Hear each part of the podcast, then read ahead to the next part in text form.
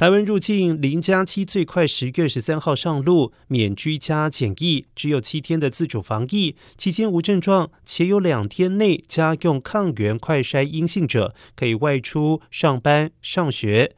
疫情指挥中心医疗应变组副组长罗义军进一步说明，未来医护人员也适用零加七，目前规划每一到两天。在上班前进行一次公费家用快筛，医院可视单位属性不同，决定每天或者是每两天快筛。